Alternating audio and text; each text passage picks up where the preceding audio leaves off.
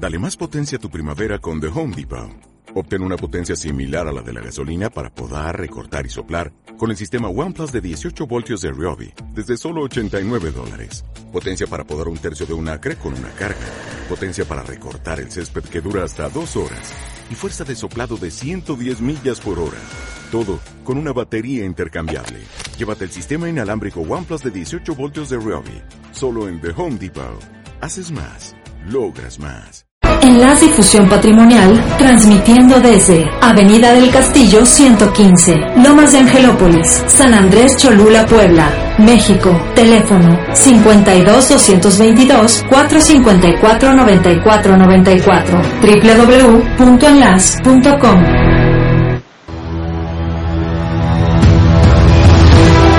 Financieramente, con Blanca Patricia Galindo.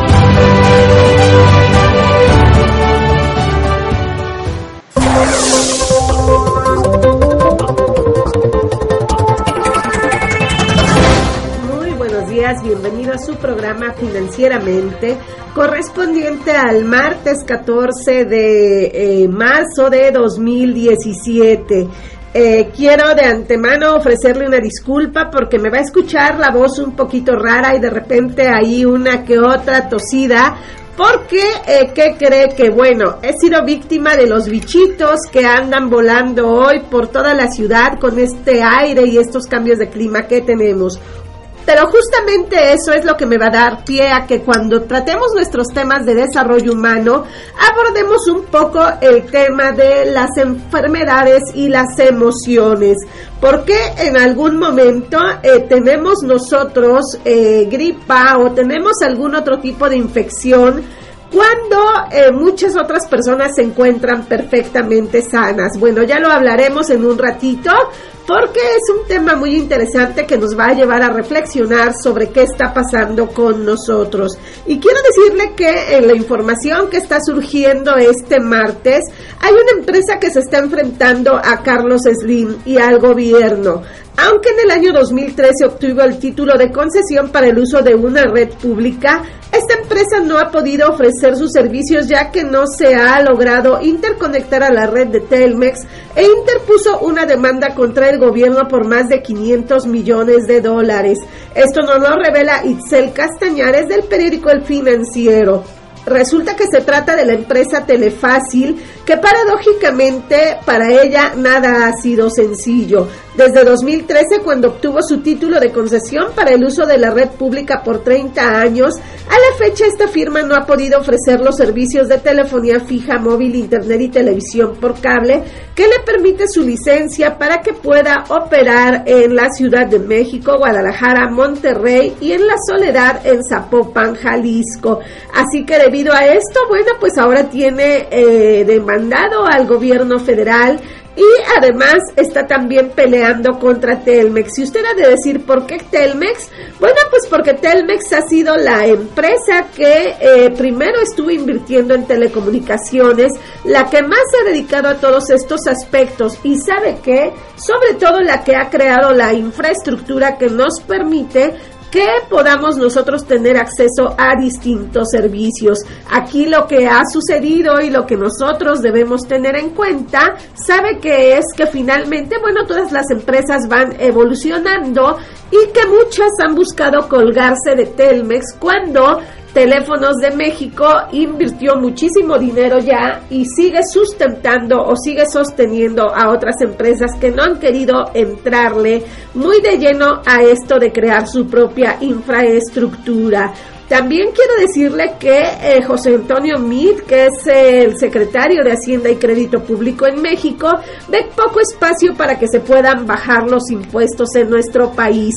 Esto es algo verdaderamente lamentable. ¿Sabe por qué? Porque los mexicanos, desafortunadamente, cada vez vamos pagando más y más y más impuestos. Y esto, de una manera u otra, bueno, pues nos tiene a nosotros afectados.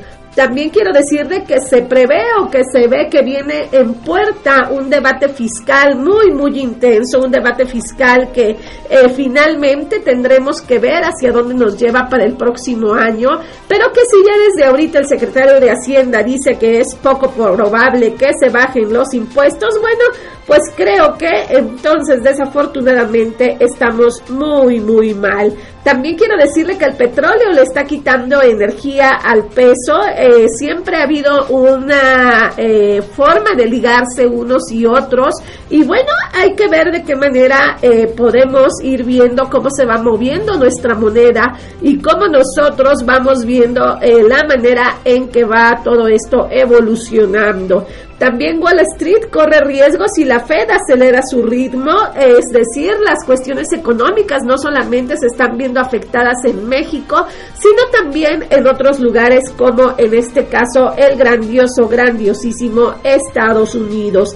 Antes de que nos vayamos al corte, quiero decirle que la COFESE, que es la Comisión Federal de Comunicaciones, va a vigilar la concentración que se va a dar entre ATT y Time Warner. Hay que recordar que ATT ha querido comprar a Time Warner para poder ofrecer distintos servicios, en este caso de televisión. Vamos a ir a un corte y vamos a regresar con más aquí en Financieramente, en donde tenemos mucho, pero mucho que platicar de lo que está sucediendo informativamente.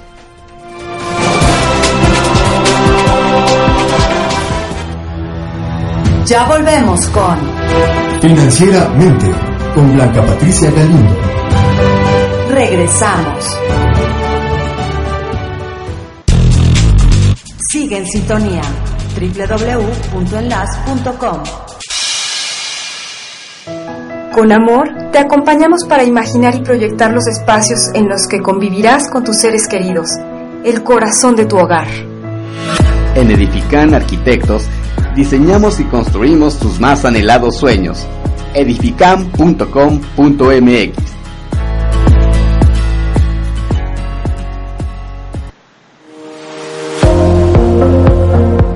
Hola, soy Rosa Barocio y estoy en enlas.com. Te invito a que me escuches todos los lunes en punto de las 11.20 en mi programa Educando con el Corazón, educando a través del amor, la compasión, la tolerancia, el aprecio. Recuerda www.enlas.com. Te espero.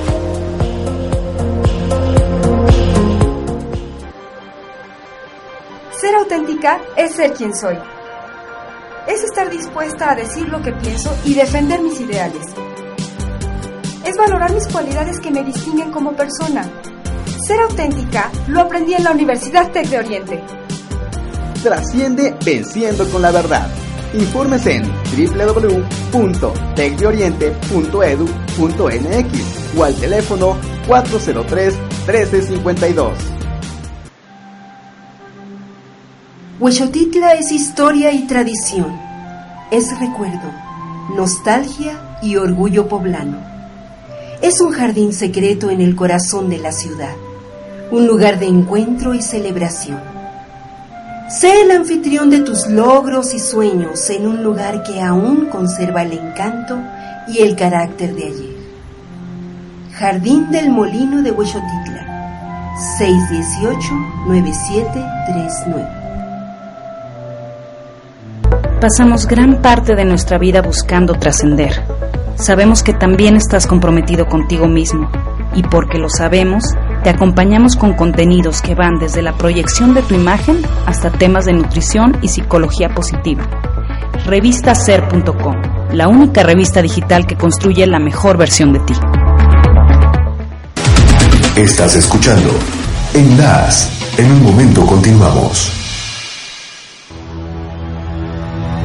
Estás escuchando Financieramente con Blanca Patricia Galindo.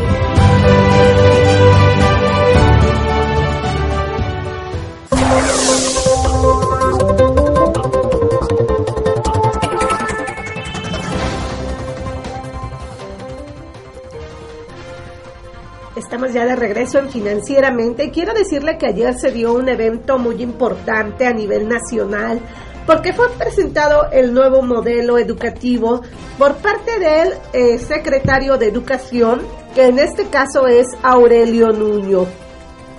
Es muy complejo hablar de todo lo que implica este nuevo modelo educativo, pero a grandes rasgos le quiero compartir que lo que se busca es la profundización en la formación académica, la exploración del mundo natural y social, la ampliación del desenvolvimiento personal y social, así como el desarrollo de las emociones, que van a ser los focos de este nuevo modelo.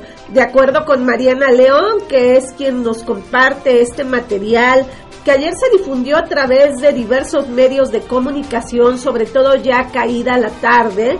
Eh, bueno, lo que se pretende es que ahora cada vez la formación vaya siendo más integral. Se habla de eh, hacer que la enseñanza que se da en las escuelas sobre todo en lo que tiene que ver con el nivel básico, sea cada vez más práctica para los menores, sea cada vez más práctica para todos aquellos pequeños que de una manera u otra están yendo hoy a los salones de clases a irse formando. Por ejemplo, algo de lo que se dice es que se busca que en un transcurso razonable de tiempo los pequeños puedan tener una educación bilingüe, que su enseñanza del inglés no se limite como ha pasado hasta ahora solamente a enseñarles algunas que otras palabras, algunas que otras palabritas que les podrían ayudar a aprender el idioma extranjero, pero que en realidad no los hacen que lo lleguen a dominar. Bueno, eh, lo que dijo Aurelio Nuño es que finalmente este nuevo esquema de educación se va a basar en cinco ejes que van a regir el cambio pedagógico. Va a haber un nuevo currículum en el cual las escuelas van a estar al centro, se va a trabajar en la formación de maestros, se va a incluir a todos los niños y niñas sin importar origen, género o condición y se van a articular todas las entidades de gobierno. De acuerdo con los documentos dados a conocer ayer por la SED, los jóvenes terminarán su educación siendo bilingües con habilidades socioemocionales que les enseñen a ser felices. Tendrán además un amplio dominio del español y disfrutarán de las matemáticas, cuidarán de su salud y serán buenos ciudadanos. ¿A poco no de repente parece esto como una bonita carta para los Reyes Magos? Bueno, pues sí, de repente nos lo parece, pero lo que es real es que debemos ir tomando en cuenta que eh, cada vez tenemos que ir evolucionando más en todo lo que tiene que ver con la formación escolar. Esto no quita la responsabilidad que tienen los padres de familia de poder en su momento estar trabajando en su casa con los niños. Hay una tendencia muy fuerte que dice que los niños no deberían hacer tareas en casa y hay otra otra corriente que dice que no, que sí debe ser así, que sí deben irlo trabajando y que finalmente los niños tienen que ir avanzando en su formación acompañados de los padres. Una cosa es que un maestro tenga la responsabilidad de formar a un niño y otra cosa bien diferente es que eh, nosotros no tomemos en cuenta que eso es algo integral. Dicen que la enseñanza es en la escuela y la educación es en la casa. Yo creo que todo viene de todos lados y que debe ser algo integral. Por ejemplo, entre las cosas que se están viendo es que este año se va a contratar a más, de mil maestros para que enseñen en las escuelas normales el idioma para la formación de próximos docentes en un dominio alto de la lengua y didáctica en lo que tiene que ver con el inglés. Quiero platicarle que, bueno, eh, yo tuve la oportunidad hace unos años de estar en un país que es Líbano, que es un país tan pequeño que podría parecerse al estado de Tlaxcala, donde los jóvenes cuando terminan su educación universitaria, ¿sabe con cuántos idiomas salen? Salen dominando cuatro idiomas, generalmente obviamente su lengua nativa que es el eh, árabe libanés, también el francés, porque hay que recordar que el Líbano fue colonia francesa, saben hablar en su mayoría inglés y muchos optan por el español, aunque también esto se va moviendo cada vez más porque hay quienes creen que ahora la formación debe darse en otros idiomas, como por ejemplo el chino y el chino mandarín, que es el que más se está utilizando en cuestiones comerciales. Pero como quiera que sea, estamos todavía muy lejos de esos países. Aquí es increíble que todavía estemos pensando ¿Cómo podemos nosotros de una manera u otra hacer que los niños aprendan inglés?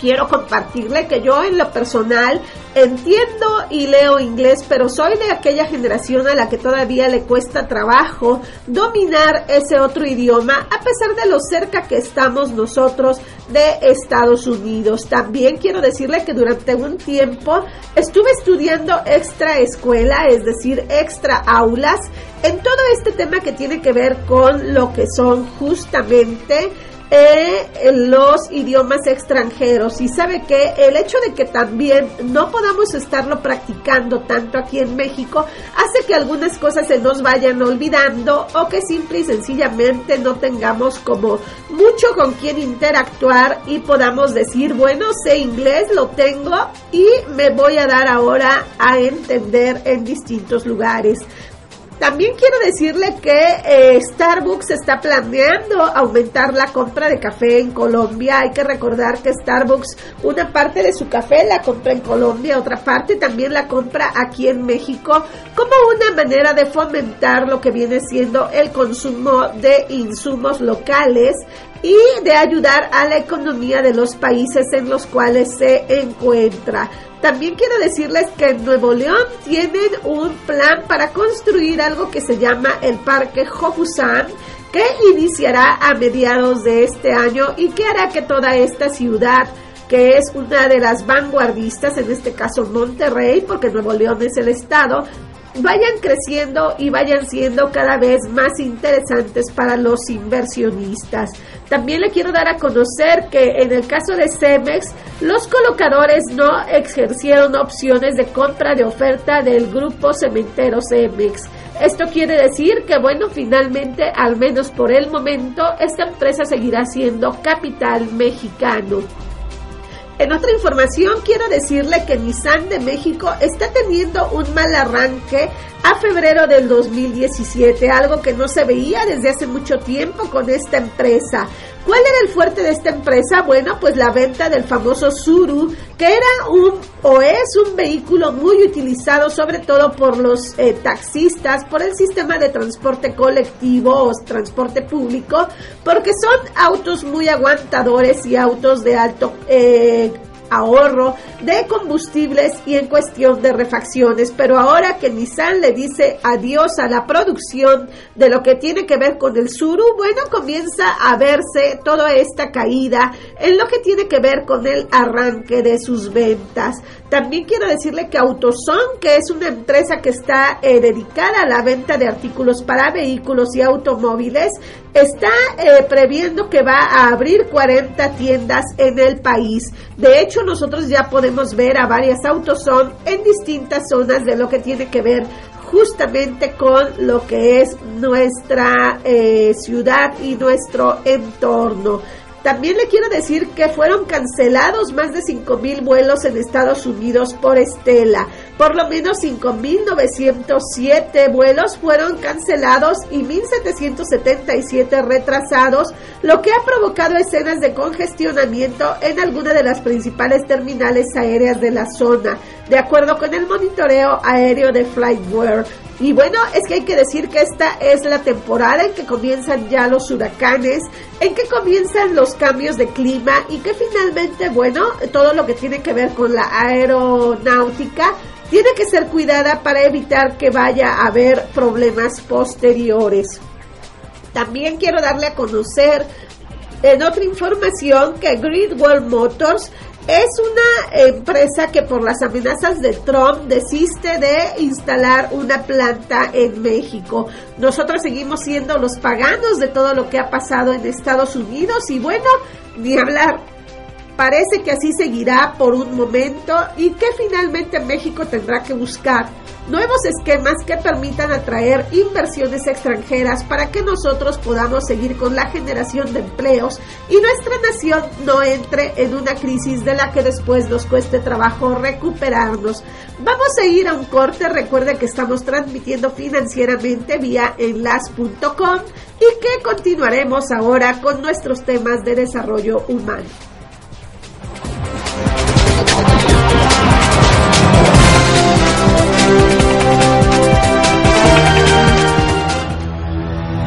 Ya volvemos con Financieramente con Blanca Patricia